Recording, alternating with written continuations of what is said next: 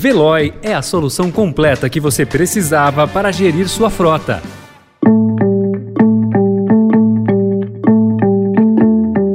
Olá, seja bem-vindo, seja bem-vinda. Começa agora mais uma edição do Notícia no seu Tempo. Esse podcast é produzido pela equipe de jornalismo do Estadão para você ouvir em poucos minutos as principais informações do jornal. Entre os destaques de hoje, para intervir na Petrobras, ala do governo mira a lei das estatais. Fux recorre ao Senado contra a PEC e Centrão ameaça retaliar Supremo. E Rússia ameaça Lituânia e aumenta a tensão com a OTAN. Esses são alguns dos assuntos que você confere nesta quarta-feira, 22 de junho de 2022.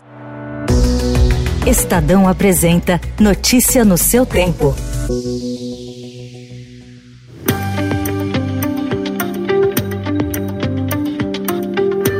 A ala política do governo prepara uma medida provisória para mudar a lei das estatais, que em 2016 criou, na esteira da Operação Lava Jato, normas de governança e regras para compras, licitações e contratação de dirigentes. O alvo central da proposta é a Petrobras, sob pressão do presidente Jair Bolsonaro e do presidente da Câmara, Arthur Lira, para mudar a política de preços dos combustíveis. Com a MP, o governo poderá indicar administradores, conselheiros, diretores ou presidentes sem as amarras de hoje. O ministro da Economia Paulo Guedes tenta derrubar a articulação. Como alternativa, ele negociou em reunião com ministros no Palácio do Planalto a concessão de uma bolsa caminhoneiro de 400 reais e de um aumento do Vale Gás para a população de baixa renda. Essas medidas custariam 6 bilhões de reais. As propostas de Guedes contam com o apoio de Lira e Pacheco. Esse acerto, porém, não deve ter força para interferir na tentativa de mexer na lei das estatais.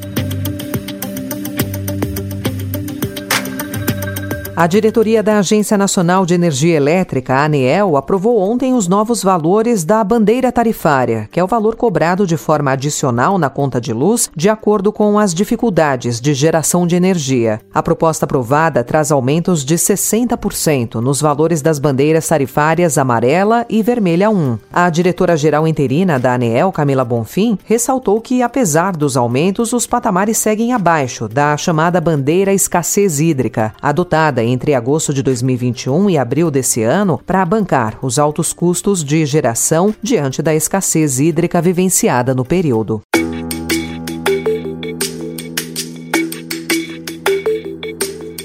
No mesmo dia em que o presidente do Supremo Tribunal Federal, Luiz Fux, manifestou a senadores a preocupação com uma proposta que permite ao Congresso anular decisões judiciais, deputados do Centrão discutiram estratégias para dar o troco na corte. A ideia é resgatar medidas que mexem no funcionamento do STF, como a que prevê mandato para ministros caso o tribunal atue para barrar o andamento da proposta de emenda à Constituição apresentada na Câmara, batizada de PEC do Centrão, que dá a deputados e senadores o poder de reverter julgamentos. O assunto foi discutido ontem em um almoço promovido pela Frente Parlamentar do Empreendedorismo. Duas horas antes, Fux havia se reunido em seu gabinete com o presidente do Senado, Rodrigo Pacheco, e com outros parlamentares na tentativa de acalmar a relação entre legislativo e Judiciário. O Poder Judiciário tem a atribuição nos conflitos sociais e nos conflitos jurídicos de fazer o julgamento, até porque o Poder Judiciário é composto por magistrados que têm uma série de vedações que garantem a sua independência e imparcialidade, o que não é próprio do Poder Executivo e do Poder Legislativo, que é composto por políticos, né, que disputam a eleição, que têm posições, que têm posições parciais. Essa harmonia deve, obviamente, observar o fato de que o Poder Judiciário também não pode exceder nas suas atribuições em relação a outros poderes. Mas não me parece razoável que uma decisão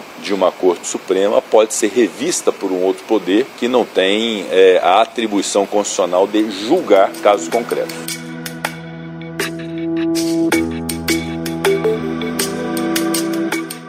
Evitar novos atritos com aliados e tentar ampliar a base de eleitores, a mais recente versão das diretrizes programáticas da pré-campanha do ex-presidente Lula e do ex-governador Geraldo Alckmin recuou da proposta de revogação da reforma trabalhista e suprimiu termos feministas. O texto apresentado ontem deu ainda destaque à pauta ambiental e à Petrobras. No entanto, temas vistos como cruciais por petistas foram mantidos, como a revogação do teto de gastos. O programa de governo só será finalizado em agosto.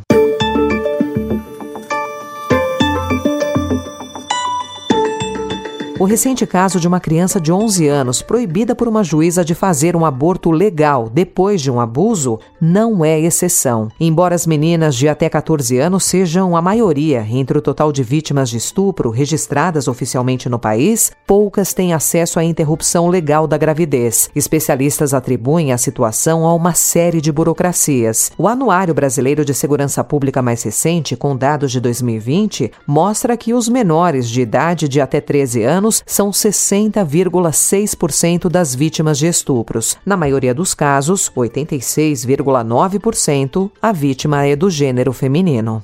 Notícia no seu tempo. As principais notícias do dia no jornal O Estado de São Paulo. E em 20 segundos, a prisão do Pablo Escobar brasileiro e as notícias internacionais. A atuação de empresas na construção de um futuro mais sustentável tem ganhado cada vez mais força. Você quer saber quais são as ações da biofílica Ambipar Environment, empresa com foco na conservação e regeneração de florestas? Então ouça o podcast aqui no canal do Notícia no seu tempo e saiba mais sobre as suas iniciativas e serviços no mercado de carbono.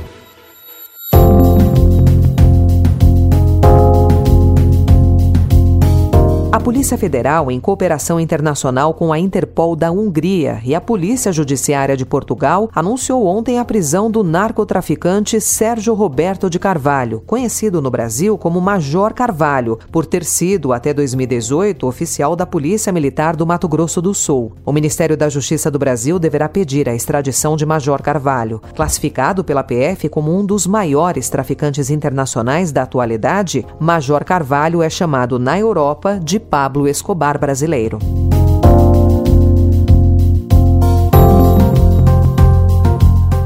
guerra na Europa chegou ontem mais perto do Báltico. A Rússia ameaçou a Lituânia, que proibiu a passagem de mercadorias por via férrea entre Moscou e o esclave de Kaliningrado. O chefe do Conselho de Segurança do Kremlin, Nikolai Patrushev, prometeu uma resposta que teria um impacto negativo significativo no povo lituano. Соответствующие меры прорабатываются в межведомственном формате и будут приняты в ближайшее время. Их последствия окажут серьезное негативное влияние на население Литвы.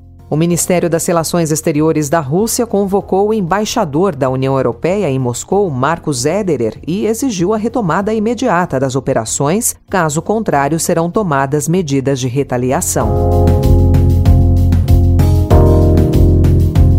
No Reino Unido, os ferroviários iniciaram ontem uma greve de três dias. É a mais longa em 30 anos, para defender empregos e salários diante da inflação fora de controle. Mas o impacto da paralisação foi reduzido, em razão da nova capacidade de muitos britânicos trabalharem em casa. A greve ocorre após o primeiro-ministro Boris Johnson sobreviver a um voto de desconfiança.